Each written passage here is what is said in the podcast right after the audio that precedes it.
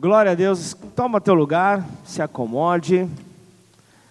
Prepare-se para esse momento que Deus fale ao coração de cada um de nós em nome de Jesus. Amém? Sou Pablo, sou servo de Deus aqui nessa casa, pastor dessa casa, servindo a Deus, servindo pessoas, pois essa é a missão que Deus entregou para a igreja dele nessa terra. Amém? Então, sem sem sombra de dúvida, Jesus ele foi o maior exemplo acerca de sacrifício que a Bíblia apresentou. Ele abriu mão de por, por, por, por algum tempo, né, de todas as riquezas dos céus. Ele abriu mão no seu período é, é, na terra, ele abriu mão das suas riquezas a fim de poder cumprir a sua tarefa divina, a fim de poder cumprir, ensinar o homem é, mostrar o caminho ao homem, mostrar a missão que ele entre, entregou à, sua igreja, e então nós vemos que a Bíblia vem amparando é, é, essa ação de Jesus. Né? Nós vemos 700 anos antes o profeta messiânico Isaías falando a, a este respeito, Isaías 53, você vai ver que é um capítulo que descreve né, o que é normalmente chamado de, de vida ao avesso de vida, né, é, ao, ao, contrário, né? Jesus ele assume o nosso papel, ele assume a, a, a, condenação que estava sobre o homem, ele assume né, o peso do pecado, né, ele, ele, ele assume a dor, ele assume as falhas, para que todos nós pudéssemos ter a, a, justificação nele, para que todos nós pudéssemos então sermos livres deste peso, termos cura para a nossa vida, termos vitória, termos realmente esta alegria que, que, que você vê as escrituras aqui apresentando. Ele é aquele que, que, como foi ministrado na hora da, da oferta, aquele que oferece não só é, é, uma bênção de provisão, mas ele é aquele que oferece um pacote completo de bênçãos. Né? Ele é aquele que, que, que oferece tudo aquilo que nós podemos então é, é sonhar ou imaginar. Então eu vejo que aqueles que creem no Senhor têm a oportunidade oportunidade de se beneficiarem com esse sacrifício, a oportunidade de se beneficiarem com o sacrifício que Jesus fez, isso de uma maneira palpável. Então, comece a pensar, comece a pensar justamente em tudo aquilo que Cristo fez por você. E apesar disso, apesar dele ter feito isso pela humanidade, Cristo é o rejeitado pelas massas. E é sobre isso que eu quero falar nessa noite, eu quero convidar você a abrir a tua Bíblia em Isaías 53. Isaías capítulo 53, nós vamos ler os dois primeiros versículos.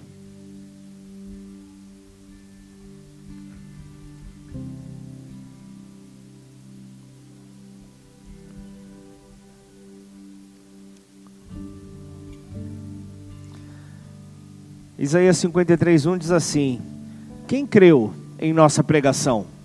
E a quem foi revelado o braço do Senhor? Porque foi subindo como um renovo diante dele e como raiz de uma terra seca. Não tinha boa aparência, nem formosura. Olhamos para ele, mas não havia nenhuma beleza que nos agradasse. Põe a mão sobre o teu coração, vamos orar? Pai, em nome de Jesus, aqui estamos diante da tua palavra. Estamos aqui, Senhor, diante, Pai, dessa riqueza para as nossas vidas, ó Pai, que traz, ó Pai, ensinamento, direcionamento, traz vida para cada um de nós. Portanto, que o Senhor possa falar com cada um, Pai, nessa noite, de uma maneira individual. E que assim o teu nome seja engrandecido, Pai, sobre cada um aqui aquele que, que está recebendo, Pai, essa mensagem, Pai, também, ó Deus, de, de, que verá esse, esse vídeo posteriormente, que possa ser, ó Pai, abençoado da mesma maneira, Senhor. Por isso nós te louvamos e te agradecemos em nome de Jesus. Amém ou não? Glória a Deus. Isaías já começa aqui nesse, nesse capítulo afirmando: poucos, poucos creriam na mensagem do Evangelho pregada. O texto fala que poucos acreditariam em sua mensagem sobre um servo de Deus que sofre, um servo de Deus tomado ali pelas dores. Eu vejo também apóstolo Paulo, apóstolo João, melhor dizendo, ele cita Isaías 53 para descrever acerca da incredulidade do povo judeu.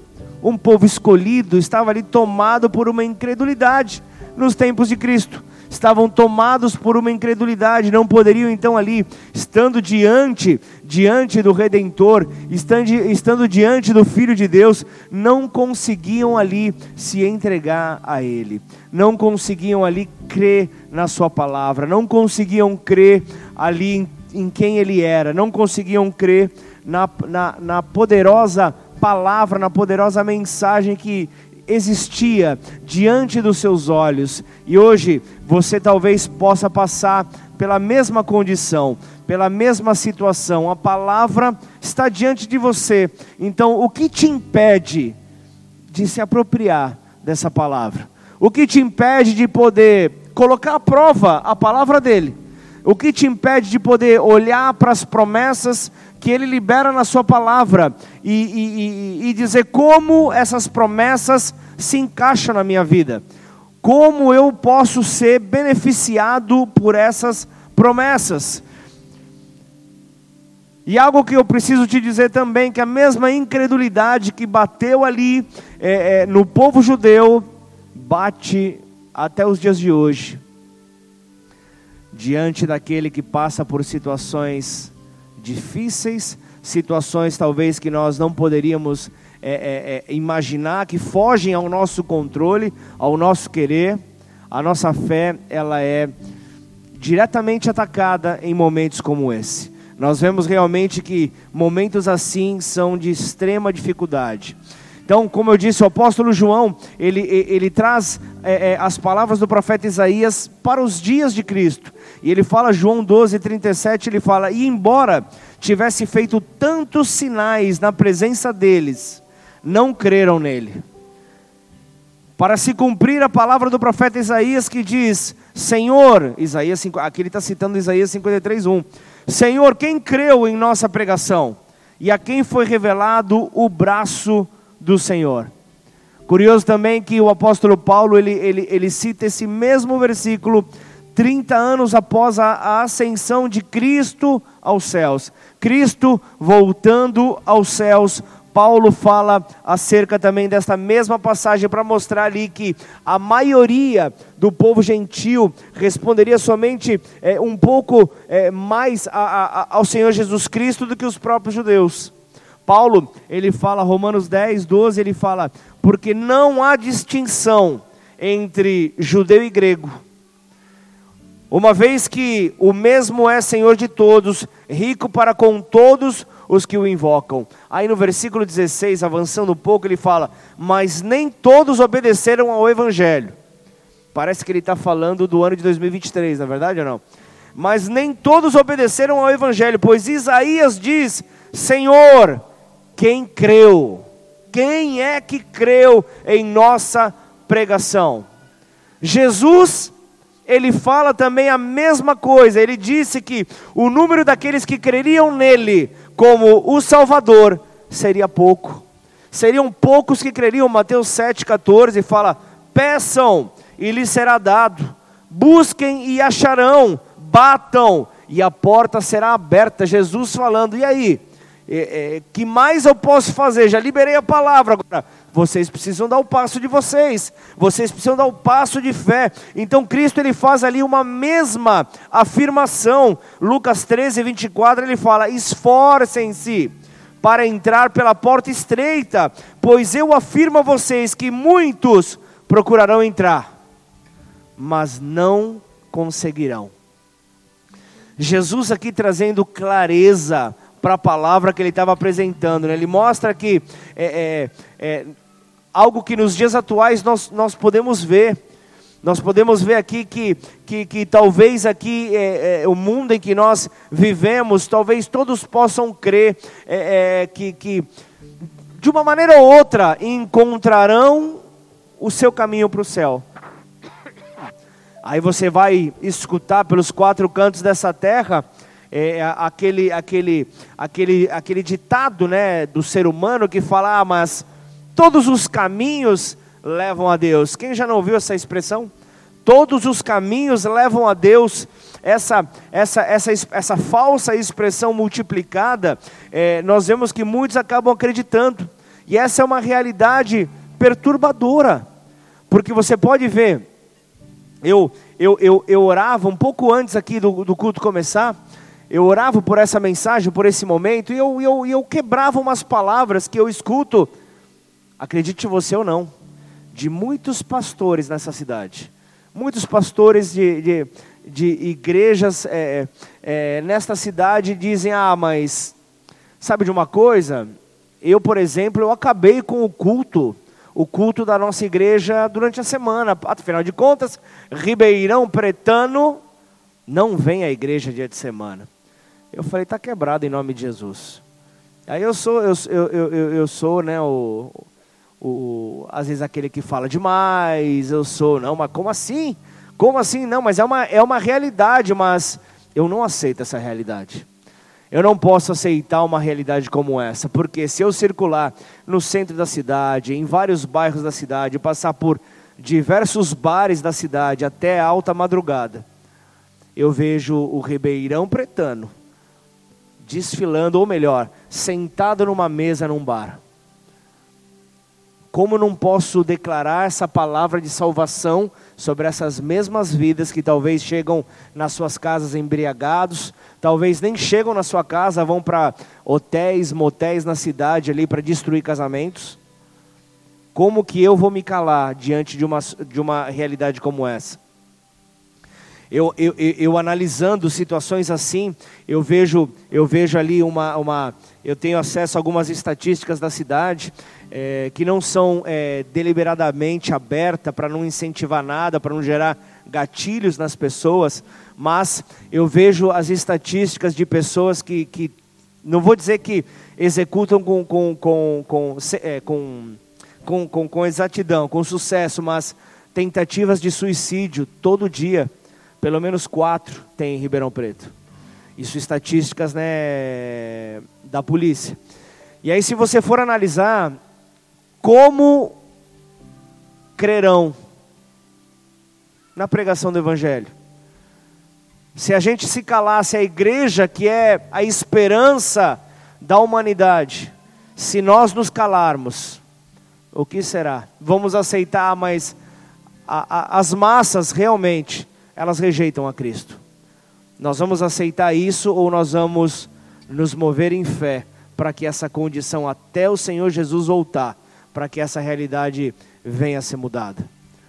Cabe a mim, cabe a você fazer alguma coisa sobre essa terra, porque é uma, é uma realidade perturbadora que acaba fazendo eco no triste lamento de Isaías. 53, versículo 1. Quem creu em nossa pregação? Aí, aí eu, eu, eu, eu falo para você, como está seu estilo de vida?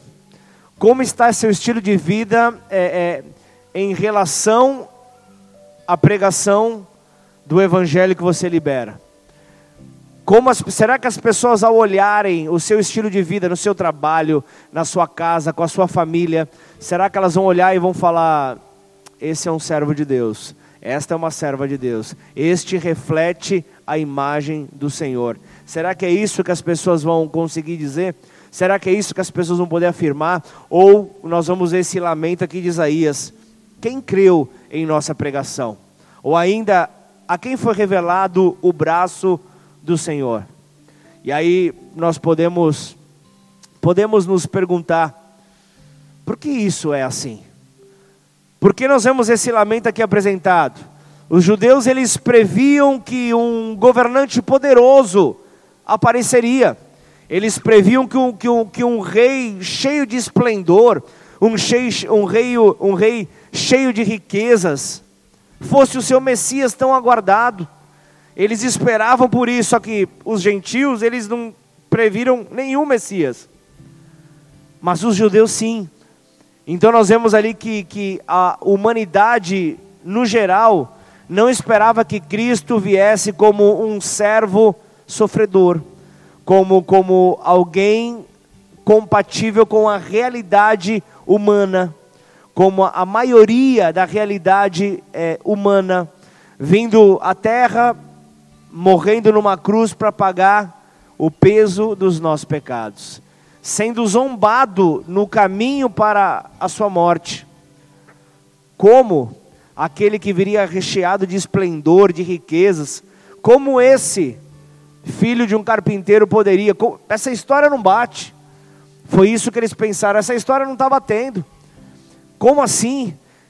Como, como, como alguém com aparência sofredora, alguém que realmente sofre, vai poder trazer salvação para a terra?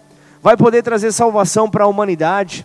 Aí eu vou, eu vou um pouco mais à frente, Atos 8 é, você vai ver ali a passagem do, eunico, do eu, eunuco etíope, você vai ver ali, ele estava tão cego, ele estava tão cego para esses é, atos ali é, é dos discípulos, é, é, como os sacerdotes, ele estava tão cego quanto os fariseus, ele estava tão cego quanto aquele povo judeu, é, é, realmente ele estava com dificuldade, e ele estava ali, o texto fala em Atos 8 que ele estava lendo, acredite você, Isaías 53. Ele estava lendo Isaías 53 quando chega Felipe, aquele chamado evangelista, e, e, e, alcança esse etíope ali na sua carruagem. Atos 8,30 fala assim: correndo para lá, Felipe ouviu que o homem estava lendo o profeta Isaías.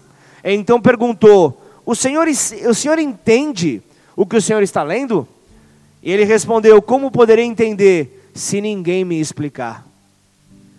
Já passou agora na tua cabeça aí o teu irmão, o teu pai, é, o teu vizinho? Já passou na tua cabeça aquela pessoa que trabalha com você que, que, que, que chega talvez no final de semana estourado, arrebentado? Como a pessoa vai conseguir entender se não há quem possa explicar? Se a igreja não toma o seu papel, se nós nos tornamos apenas bons visitantes, mas difícil de dizer, péssimos discípulos de Cristo. Como que a igreja consegue então fazer uma diferença? É evidente que esse etíope de Atos 8, ele estava familiarizado com as escrituras do Antigo Testamento. É claro que ele estava ali, só que contudo ele estava cego. Ele estava cego da mesma forma que os escribas judeus em relação a essa passagem das escrituras. Então eu vejo que qualquer um poderia ter visto sobre essa passagem a respeito do Messias, aqueles que ele tanto esperavam, que quando ele viesse, ele não seria a, aquele governador rico, aquele rei poderoso, famoso, rodeado de pompa, de glória humana. Estava claro ali diante das Escrituras, mas ele viria como um homem de dores ele viria como um homem experimentado em sofrimentos, como um homem experiente em ser desprezado, em ser descartado. Ele viria dessa forma, aquele que era descartado entre os homens, ele já esperava por isso. Mas ainda que essa verdade estivesse clara na Bíblia, João 1, versículo 11 diz: Ele veio para o que era seu, e os seus não o receberam ele foi rejeitado pelas massas. Ele foi rejeitado pelo seu povo. Israel, a nação, não aceitou Jesus como o Messias, ainda que ele estava perfeitamente descrito nessa profecia bíblica. Israel não aceitou. Então o profeta, ele nos dá a razão pela qual eles o rejeitaram, segundo esse versículo do nosso texto. Isaías 53, no versículo 2: Porque foi subindo como um renovo, um pequeno broto, um broto verde diante dele. E como raiz de uma terra seca, não tinha boa aparência nem formosura. Olhamos para ele, mas não havia nenhuma beleza que nos agradasse. Como a palavra de Deus ela é atual. Eu sei que nós não devemos julgar o, o, o, o povo judeu, que rejeitou a Jesus. Nós não devemos fazer isso, mas devemos entender que a maioria também assim o fez. A maioria também assim o fez. Então lembra que é, para os judeus, eles tiveram uma, uma postura bem parecida com o povo gentil ali. É, é, a, até ali ver essa revelação. Então, o Evangelho de Cristo é a coisa mais simples do mundo. O problema é quando o homem ele, ele, ele entra, ele quer tomar frente e ele quer complicar. Então, no, no ano de 2023, você vai ver cristão trocando espadada com cristão, em vez de estar explicando a palavra para aqueles que ainda não creram. Buscando ver quem tem mais conhecimento teológico, buscando quem tem mais revelação, enquanto pessoas estão morrendo todos os dias. Enquanto pessoas estão indo para onde, para passar aonde a sua eternidade. E nós deixamos ali de fazer o nosso papel porque queremos ter a razão. Muitas vezes o cristão ele está preocupado em debater para ter razão, em debater para querer se sobrepor sobre alguém, mas não age com a mesma intensidade, com o mesmo ímpeto, para poder ver o pecador se arrependendo, para poder ver o cativo sendo liberto. Então nós falhamos como igreja. E eu vejo que o pecado ele trouxe uma incapacidade mental para a raça humana em relação a assuntos espirituais. Então você começa a ver uma zombaria. A Bíblia é clara quando ela fala que que, que para muitos será loucura o evangelho. Para muitos a, a, o evangelho será loucura, mas é sabedoria para aqueles que creem. E então nós vemos ali é, é, é estruturas do homem, você, é, você começa a ver é, trechos da Bíblia ali é, sendo arrancados para serem colocados em palestras, para serem colocados em treinamentos que você vê ali de, de, de, de, de, de autoajuda, de, de, de coaching, por aí vai. Nós começamos justamente a ver uma, uma, uma, uma distorção onde o homem ele tudo pode. Se ele seguir aquilo que Paulo fala aos Filipenses, que ele pode passar por todas as dificuldades, todas as situações em Cristo que o fortalece, não na sua própria força, como o homem atual pensa. Então, se nós entendemos isso, nós precisamos então direcionar a nossa fé em Deus ao nosso Salvador Jesus. Nós precisamos colocar nele. Então, volta comigo aí para o versículo 2 aí do nosso texto, Isaías 53. Eu quero te apresentar pelo menos ali três razões. Eu quero te apresentar ali três razões pela qual Jesus ele é rejeitado pelas massas. Então vem comigo. Eu quero que você leia comigo então Isaías 53, 2. Porque foi subindo como um. Não, eu quero que você leia em voz alta, hein? Fechou ou não? Vamos lá, vamos, vamos acompanhar por ali porque foi subindo como um renovo diante dele e como raiz de uma terra seca. Não tinha boa aparência, nem formosura. Olhamos para ele, mas não havia nenhuma beleza que nos agradasse. Não havia nada. O que, que a gente vai ganhar? Que vantagem eu vou ter? Algo muito diferente do de 2023? Por que, que muitos deixam de, de, de ter um compromisso com a palavra de Deus? Por que muitos deixam de ter um, um compromisso com o próprio Deus da palavra? Porque muitos não se comprometem, porque onde está a vantagem que eu vou ter? Onde eu vou alcançar aquilo que me agrade? Como eu vou ter algo para me agradar? Então, em primeiro lugar, Cristo, ele é rejeitado porque para o homem ele parece apenas um renovo, um pequeno ramo, um broto verde. Por isso, poucos acabam crendo em Jesus por causa desse fato.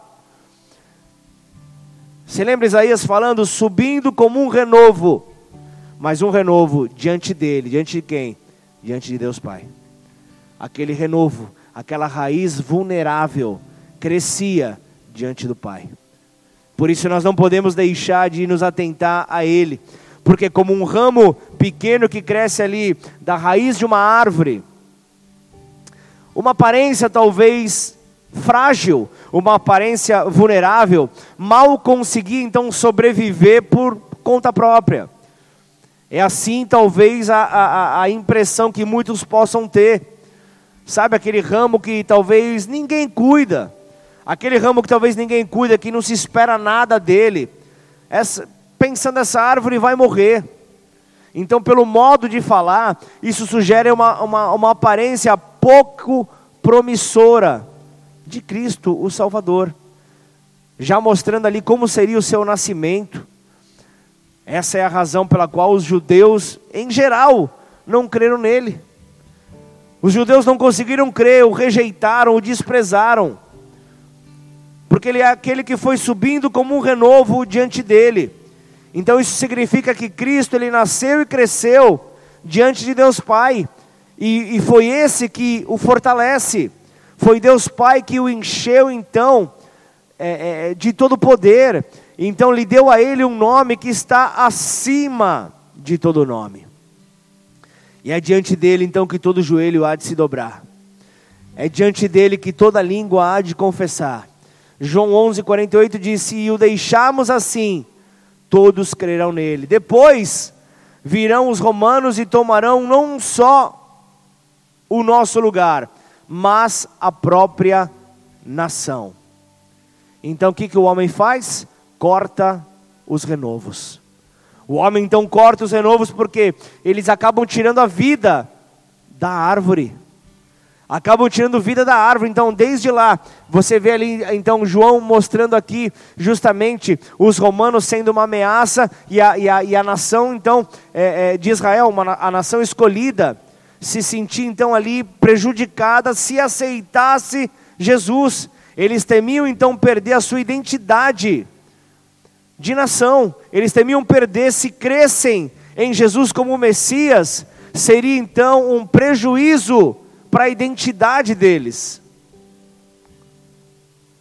Aí então nós vemos os chamados crentes 007, como o espião 007, onde ninguém sabe, nunca ninguém viu uma expressão que essa pessoa seja de Cristo.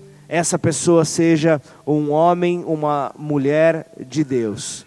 Então, como um renovo, como um pequeno ramo, temiam que tirasse a vida dessa, dessa, dessa árvore aqui, então associando a, a nação. E essa é uma das razões pela qual muitos acabam rejeitando. Ah, eu vou, eu vou perder a minha identidade. Eu vou deixar de ser quem eu sou para poder seguir a Cristo. Eu vou perder então essa, essa alegria da minha vida para poder então ser um cristão. Então pensa, pensa seriamente. Será que isso não é a razão? Porque talvez você muitas vezes deixa de se entregar na totalidade, confiar nele por completo. Será que isso também não acontece com você? Será que isso também não acontece com você que acaba talvez é, temendo perder algo que te parece importante na tua vida? Para seguir a Ele eu vou ter que abandonar isso. Eu vou ter que abandonar essa prática. Eu vou ter que abandonar isso que eu, que eu, que eu, que eu tanto amo. Se eu for até Ele, se eu confiar nele, eu vou deixar de ser feliz. Então essa mentira ela é, ela é propagada. Muitas vezes a, a, a pessoa recebe essa, essa, essa seta na sua mente, acreditando que, que ele não poderá mais, a pessoa não poderá mais ser feliz. Até porque se eu me render a Cristo, Cristo vai tirar a minha vida, realmente. Ele vai tirar a vida pecaminosa. Ele vai tirar a vida de engano, ela vai tirar a, a vida de sujeição ao príncipe deste mundo, e ele vai te dar uma nova vida. Só que muitas vezes nós pensamos apenas, eu vou perder a minha vida, e a minha vida é tão boa, a minha vida é tão boa, eu tenho tantos benefícios, eu tenho tantas alegrias, eu não faço mal para ninguém. Se eu fizer, eu faço para mim mesmo apenas, mas eu não faço mal para ninguém. E aí eu me lembro de uma entrevista, alguém aqui conhece Albert Einstein ou não?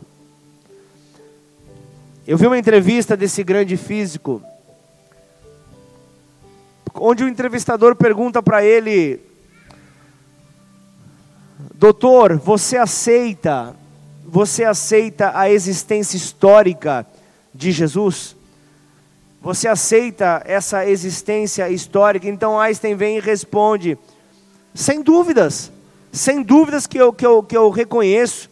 Ninguém pode ler os evangelhos sem sentir a presença real de Jesus nele, naquelas palavras. E então eu vejo que ele continua ali, é, mostrando ali que, que a, a, a, a ele, ele continua falando, a personalidade de Jesus pulsa em toda a palavra, em todo o evangelho. Então Einstein, olha, eu estou falando de um homem que, que, que tinha uma opinião elevada a respeito de Cristo. Só que há informações que ele, ele era um adúltero. Há informações que ele tinha uma vida é, é, matrimonial contaminada, corrompida. E uma pessoa numa condição dessa, muitas vezes não quer abandonar o seu pecado. Só que o Evangelho é simples assim. O Evangelho é simples assim. Você tem que desistir de certas coisas para poder se tornar um verdadeiro cristão. Ou você vai ser conhecido pelos cantos como um meia-boca. Alguém que, que não tem uma identidade. Alguém que uma hora pode ser conhecido como, como, como o, o, o gandaieiro, uma hora pode ser, pode ser conhecido como, como aquele que, que, que vai até se quebrar, como bêbado, como, sei lá, tantas expressões. Mas quando nós decidimos nos entregar a Cristo, tem que ser 100%, tem que ser por completo. Não dá para não dá para fazer parcial. Não dá para ser como a expressão que se usa, hoje, híbrido. Você já ouviu a expressão cristão híbrido? meio, meio, meio na terra, meio no mundo, né? Não dá, né? Não dá para ser isso, né? Não, não, não, não dá para existir um cristão dessa forma, apesar que, que, que, que aconteça, mas o cristão não pode ser chamado de cristão tendo uma vida assim. Eu seria um falso profeta se eu, se eu te dissesse que, que dá para você ser cristão de qualquer jeito. Não tem problema, isso é tranquilo. Se eu te dissesse que você pode vir a Cristo, você não vai ter que perder nada, você não vai ter que abrir, abrir mão de nada, seria mentira. Eu não posso falar uma coisa dessa, eu estaria pregando uma, uma falsa doutrina. Eu não poderia estar anunciando isso. Eu, eu, eu preciso te dizer, eu preciso te dizer que é claro que custa algo vir para Jesus e é algo caro, custa a sua própria vida. Amém ou não? custa a sua própria vida, não dá para se enganar, nós precisamos entender isso. Agora, como poderia então Cristo deixar isso mais claro ainda nas suas Escrituras? Ele disse, Marcos 8,34: Então, convocando a multidão e juntamente os seus discípulos, Jesus lhe disse: Se alguém quer vir após mim, negue a si mesmo, tome a sua cruz e siga-me. Pois quem quiser salvar a sua vida, a perderá. E quem perder a vida por minha causa e por causa do Evangelho, esse a salvará. De que adianta uma pessoa ganhar o mundo inteiro e perder a sua alma? Que daria uma pessoa em troca da sua alma? Tá, mas tá, tá claro ou não tá claro? Eu acho que está extremamente claro. Então, para vir a Cristo, você precisa negar a si mesmo.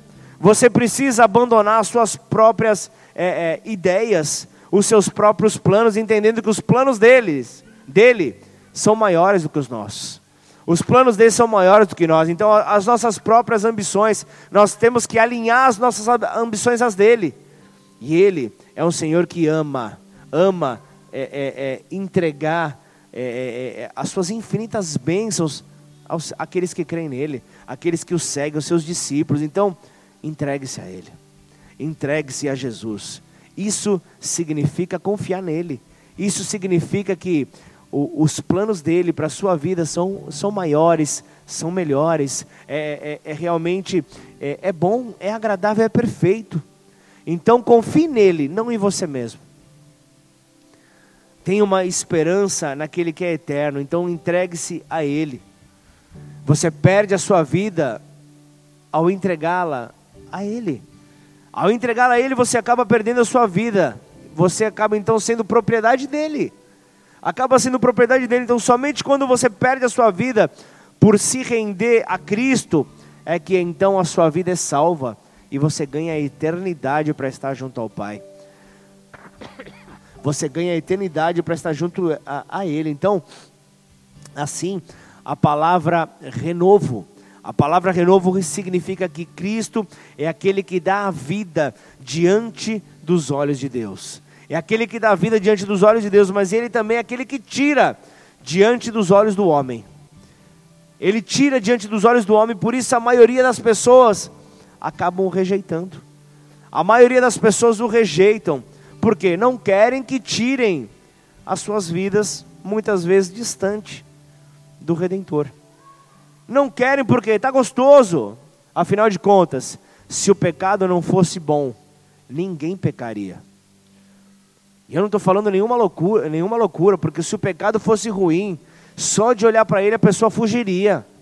Porém o pecado, ele é sedutor. O pecado ele atrai as pessoas. Então, deixa eu entrar no segundo ponto. Deixa eu entrar aqui é, é, em segundo lugar.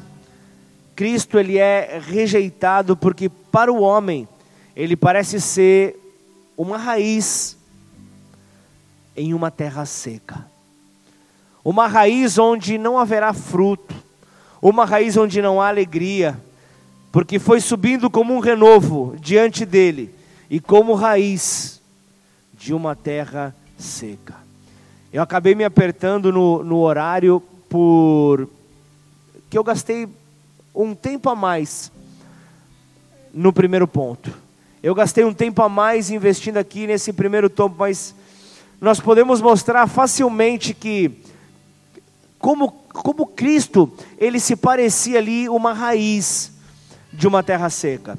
Até porque a terra seca, ela se refere à humilde condição e o cenário no qual Cristo apareceria. A terra seca em que Cristo apareceria vai sugerir então a, a, a, a, natureza humilde, a natureza humilde e as condições pela, pela qual era o meio de vida da família ali de Jesus, é, é, o local onde ele viveria, uma raiz, uma raiz em terra seca que deve lutar para manter a vida. Era assim então que você vê Jesus crescendo ali junto a, a, a, ao seu pai na terra, é, José, aquele é, é, o carpinteiro, e ele vai ali, você vai ver então, ele desenvolve a sua vida dos 12 aos 30, aos 30 anos ali, vivendo ali, aprendendo ali a profissão, cuidando ali de, de todas as coisas da sua família. Então essa profecia, ela, ela, ela se refere à pobreza na qual Cristo ele nasceu, a pobreza na qual ele estava inserido, filho de um carpinteiro, filho de uma pobre virgem, e então nós vemos aqui que ele nasce num local difícil. A Bíblia fala que não havia local para a cabeça dele repousar. E então ele cresce, ele cresce entre os humildes, como uma raiz em uma terra seca. Então ele faz ali o trabalho da sua vida entre os pobres e os humildes. Esse era o habitat dele, esse era o cenário do seu ministério terreno. Esse era o cenário que ele tinha. Então, os seus discípulos eram apenas pescadores. Os seus discípulos estavam ali envolvidos ali numa atividade que, que, que, que movimentava a economia na época. Jesus foi rejeitado pelo rei ali, pelo rei Herodes, foi rejeitado por Pilatos, foi rejeitado pelo governador romano, foi rejeitado por escribas, foi rejeitado por fariseus, como uma raiz em uma terra seca, ninguém dava nada por ele. E ele ali começa a fama dele crescer, o nome dele começa a crescer, e então começa uma zombaria. Então, é, é, é, chegando próximo ao tempo ali da cruz, açoitaram, machucaram Jesus quase até a morte. E logo cravaram ali as suas mãos e os seus pés na cruz, no madeiro. Cravam ali ele ali naquele, naquele local onde somente os piores criminosos eram colocados. Depois colocam o seu corpo morto, machucado, ferido, num sepulcro emprestado. E então você vai ver ali que a sua vida inteira sobre a terra, a, a, a vida ministerial de Jesus ali, o seu sofrimento, a sua morte, ele viveu como raiz em uma terra seca seca pela incredulidade, seca pela falta de fé, mas graças a Deus, fala graças a Deus. Graças a Deus ele ressuscita dos mortos. Graças a Deus ali, Deus entrega a ele todo o poder, inclusive poder sobre vida e sobre morte. E então você vai ver ali que ele ressuscita dos mortos ao terceiro dia, como raiz de uma terra seca. Como raiz de uma terra seca. Então, com, com esse com, com essa realidade, nós vemos que ele era uma raiz de uma terra seca, mas uma raiz viva. Mesmo em meio a toda incredulidade, ele não deixou de fazer o, os seus sinais, os seus prodígios, as suas maravilhas. Pessoas creram, pessoas se converteram, pessoas foram curadas, pessoas foram libertas. Discípulos seguiram ele, multidões seguiram ele, a igreja primitiva aconteceu. E hoje nós estamos aqui no ano de 2023, amém? Por causa desta raiz numa terra seca. Raiz numa terra seca que gerou esses frutos. E da tua vida, você pode gerar muito mais frutos. Se tão, se tão somente você multiplicar essa pregação. Ele é uma raiz viva. E é desta raiz viva que a igreja crescerá. Amém ou não? É dessa raiz viva que a igreja crescerá. Só que, contudo, a maioria das pessoas não creem nele. Não creem nessa raiz viva, porque são terra seca.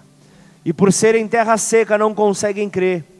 Pensam que ele é aquele que toma a sua vida, toma a sua alegria, e então não conseguem crer. Isaías 53, 1 e 2 diz: Quem creu em nossa pregação, e a quem foi revelado o braço do Senhor, porque foi subindo como um renovo diante dele, como raiz de uma terra seca. Aí vem o terceiro e último ponto, eu estou encerrando. Terceiro ponto, então, você vai ver que Cristo ele é rejeitado. A terceira razão é, ele é rejeitado porque ele não tem uma boa aparência, nem formosura, nenhum atrativo sequer que nos agrade. Sabe que naquele tempo, naquele tempo esperavam né, por esse governador forte. E, e, e, e este rei, o rei, é, é, para exercer poder, ele, ele precisava ter uma aparência. Por que, que essa informação é colocada? Qual é a relevância dessa informação? Porque eles, o, o povo judeu eles criaram como se fosse uma religião de tanta, de, de, de, de, tanta fé que eles colocavam que o governador, é, é, esse Messias, esse rei, além dessa, desse esplendor, das riquezas, deveria ser alguém de uma boa aparência, deveria ser alguém bonito, deveria ser alguém formoso, deveria ser alguém forte. Mas eu quero que você leia de novo essa palavra em voz alta. Coloca o versículo 2, por favor, no telão. Isaías 53, versículo 2.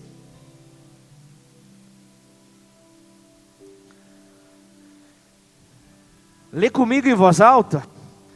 Porque foi subindo como um renovo diante dele, como raiz de uma terra seca.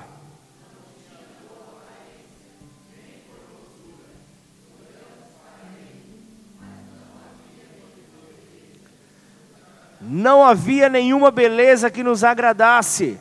Ele não tinha uma aparência externa de majestade ele não tinha uma aparência externa de um resplendor, ele não tinha nada atrativo diante dos seus sofrimentos. Diante, como assim? É, inclusive você vê ali na cruz, zombam dele, colocam lá, Rei dos Judeus. Aquele que não tinha nada atrativo diante dos olhos do homem. Hoje, ele tem mais do que qualquer um. Então, quando nós olhamos para o servo Cristo, nós não, nós não conseguimos ver, o texto fala, não conseguimos ver nenhuma formosura que nos agrade. Ou seja, o critério humano, a régua de medir humana, era segundo a aparência exterior, é dessa forma que o homem olha. É conforme o homem tem conquistas. Se o homem, se o homem é, é, é ele está bem é, materialmente, Deus é com ele. Agora, se ele passa por dores, por sofrimento, ah, tem alguma coisa escondida, tem algo que precisa ser revelado. mas a, a, a, verdadeira, a verdadeira aparência exterior, Israel não encontrou nenhum tipo de formosura que agradasse aos seus olhos. Então a aparência deste servo foi tão pesada diante dos olhos dele, que acabaram julgando ele sobre um ponto de vista errado. Acabaram olhando para ele segundo aquela idolatria que eles possuíam naquele tempo. Então julgaram ao servo de Deus de maneira errada. Então, exteriormente, Jesus ele não tem formosura nem majestade para atrair o mundo. Então você vai ver que, que há muitas concorrências que aparecem para nós não irmos em direção a Ele. Às vezes passamos a semana inteira sem uma ligação, mas chega o domingo, começam a explodir convites. É assim ou não é assim? Começam a explodir convites, você fala, mas de onde está surgindo tanto convite? Nem sabia que eu era tão amado assim. Não sabia nem que eu era tão importante assim. Tá, parece convite de tudo quanto é lado. Como é, parece ser difícil. Como que eu vou seguir alguém que não me oferece nenhum sucesso, não me oferece fama, não me oferece dinheiro, nenhum prazer terreno, mas pelo contrário. Marcos 8,34: Se alguém quer ser meu seguidor, que esqueça dos seus próprios interesses, abandone os seus próprios interesses, esteja pronto para morrer como eu vou morrer. Trazendo aqui uma versão mais clara, e só assim então me acompanhe. Pois quem põe os seus próprios interesses em primeiro lugar, nunca terá uma vida verdadeira. Mas quem esquece a si mesmo por minha causa e por causa do Evangelho, terá então a vida verdadeira. E ele termina ali dizendo: de que adianta alguém ganhar o mundo inteiro, mas perder a sua vida verdadeira? Pois não há nada que poderá pagar então para ter de volta essa vida. Então Cristo ele oferece que a pessoa negue a si mesmo. É isso que eu posso oferecer para você. Quer me seguir? Negue a si mesmo. Tira toda a vanglória, tira toda, todo, todo, todo holofote sobre a tua vida. Cristo ele te oferece o largar o controle da sua vida, a perda do controle da sua vida, do seu destino, porque ao entregar para Ele, Ele que vai comandar, Ele que vai apresentar, Ele que vai conduzir todas as coisas. Mas sabe de uma coisa? Você acha que isso é mal? Você acha que isso é ruim? Você acha que isso é pesado? Cristo ele oferece para você a salvação da sua alma. Cristo ele oferece a salvação, o perdão dos seus pecados. E essa é maior demonstração de amor, é o perdão, a vida eterna. Para aquele que tinha condenação, ganhar o direito da vida eterna. São, talvez você possa dizer, ah, mas pastor, são coisas é, é, intangíveis eu não posso tocar. Coisas que não dá para serem tocadas e muitas vezes vistas pelos sentidos humanos. Por isso, talvez, que muitos acabam rejeitando. Porque só dá para fazer com os olhos da fé, com a própria fé, porque são de natureza espiritual. São de natureza espiritual. Portanto, eu vou ver aqui que Cristo, ele é rejeitado por aqueles cujo, cujos olhos interiores não foram abertos por Deus. Porque 1 Coríntios 2,14. Mas quem não tem o Espírito de Deus, não pode receber os dons que vêm do Espírito. E de fato, nem mesmo pode entendê-los. Essas verdades são loucura para essa pessoa, porque o sentido dela só pode ser entendido de modo espiritual. Mas eu me pergunto nessa noite: será que Deus está falando com ao seu coração nessa noite? Será que Deus está tá se revelando a você nessa noite? Eu, quero me, eu, eu me pergunto se Deus está nessa noite dizendo a você, ainda que Ele não tenha nenhum atrativo diante da régua de medir deste mundo que, que, que vocês vivem, nada que possa agradar, nada que possa recompensar, nada que possa premiar, Contudo, eu ainda assim, eu estou te atraindo ao meu filho. Ainda assim, pelo menos um amém caloroso você poderia dar. Você está sendo atraído ao filho de Deus. Essa é a promessa que nós vemos. Você já conseguiu sentir isso no seu coração? Você vai falar: olha, eu estou me sentindo guardado, eu estou me sentindo protegido.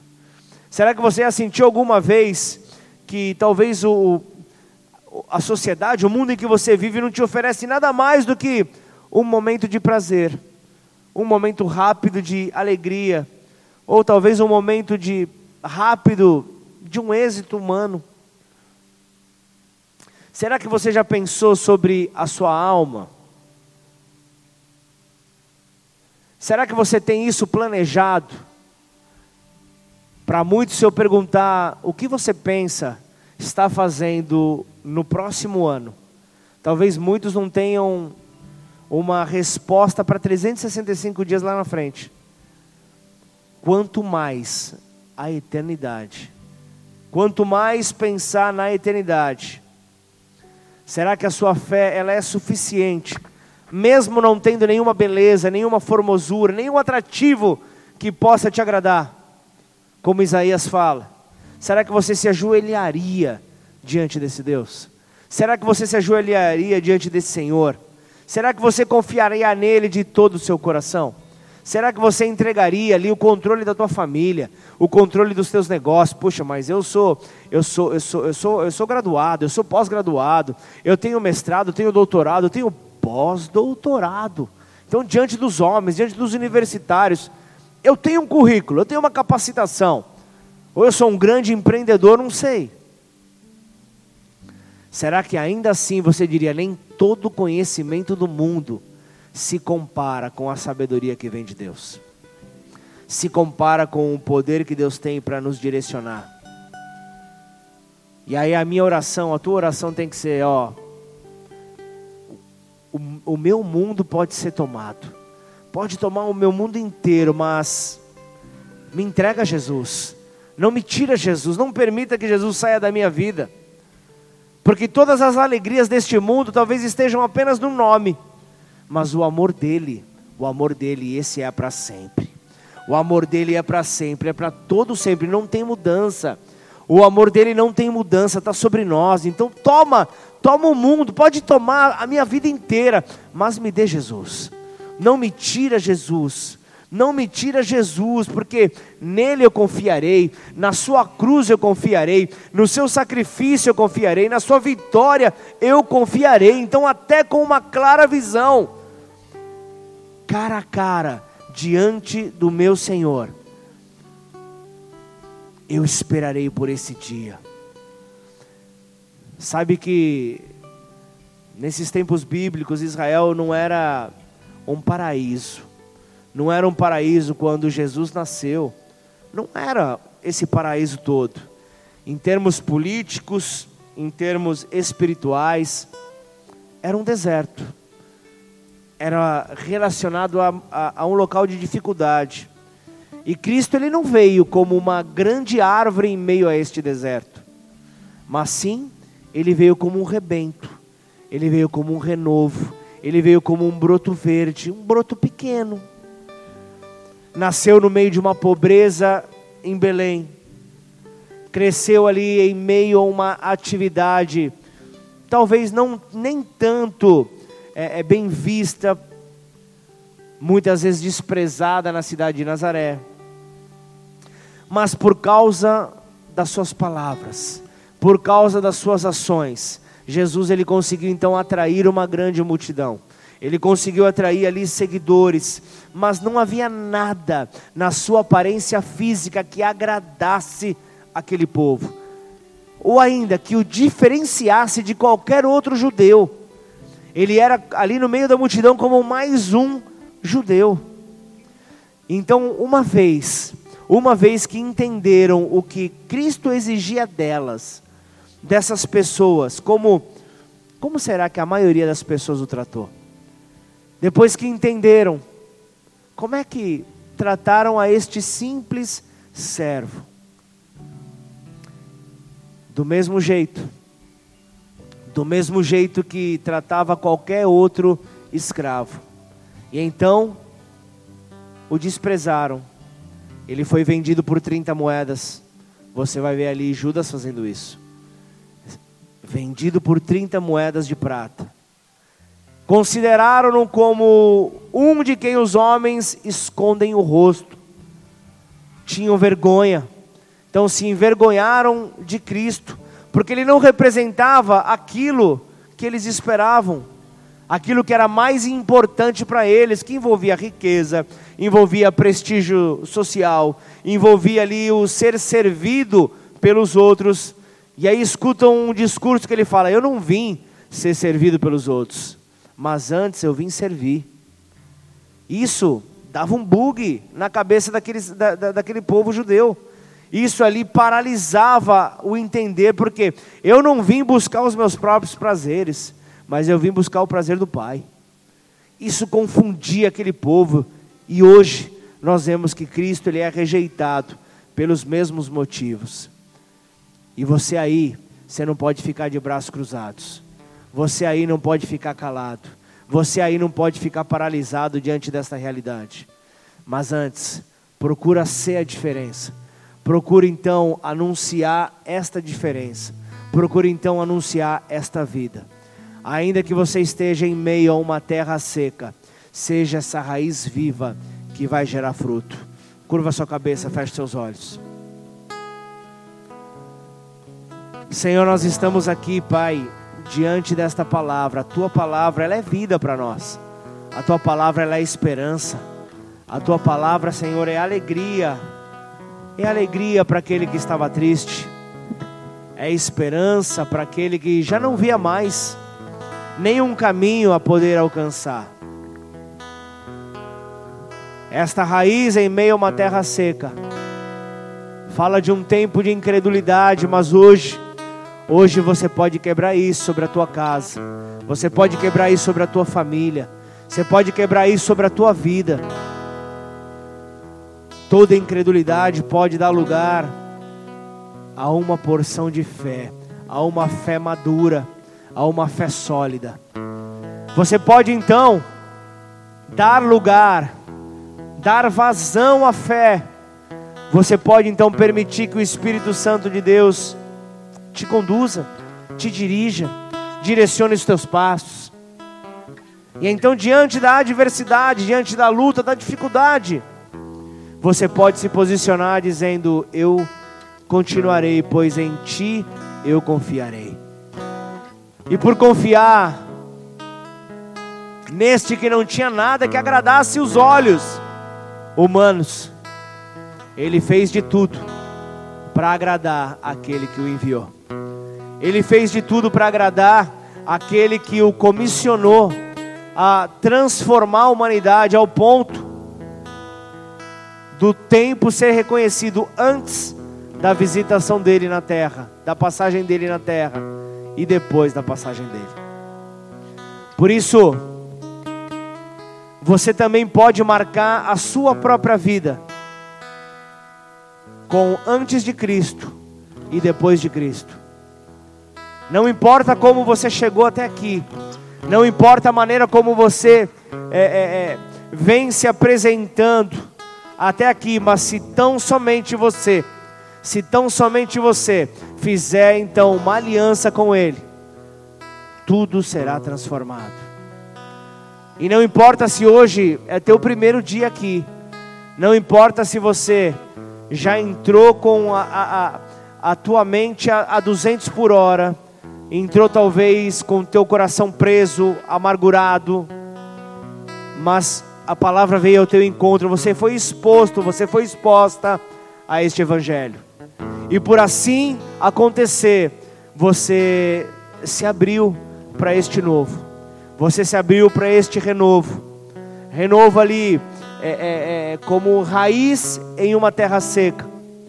Ele veio fazer com que de você possa então multiplicar os frutos para a glória dele. Então, aí do teu lugar, se você quer ver essa transformação acontecer na tua vida, eu quero orar por você. Para isso, levanta sua mão bem alto no teu lugar. Chama a atenção do Pai. Chama a atenção dele, chama a atenção do alto.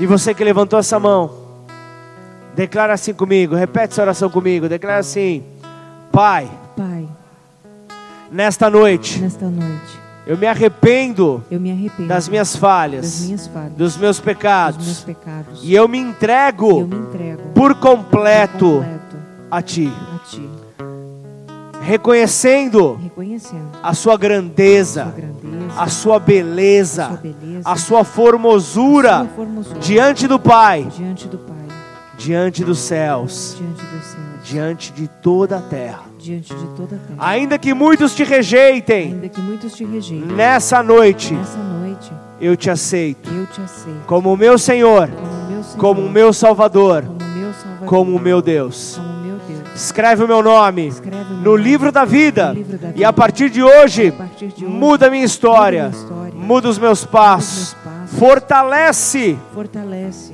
a minha a caminhada minha caminhada nesta terra. nesta terra. Não permita que eu pare que eu pare no meio do no caminho, meio do mas antes mas antes me leve por este caminho por que é Jesus que é Jesus até a até eternidade. a eternidade. Em nome de Em Jesus. nome de Jesus. Pai, em nome de Jesus, Senhor, eu quero colocar cada vida que fez esta oração, seja pela primeira vez, seja reafirmando a sua aliança, que o Senhor possa fortalecê-los, ó Pai. Em nome de Jesus, ó Pai, que esta aliança, ó Deus, feita contigo, nós tenhamos a convicção, a certeza de que não será quebrada. E então, Senhor, com esse braço forte, nós nos apegamos, nos apoiamos, ó Pai, e ainda que as massas rejeitem a Cristo, nós não o rejeitaremos. E ainda levaremos outros a poder então se render a este Senhor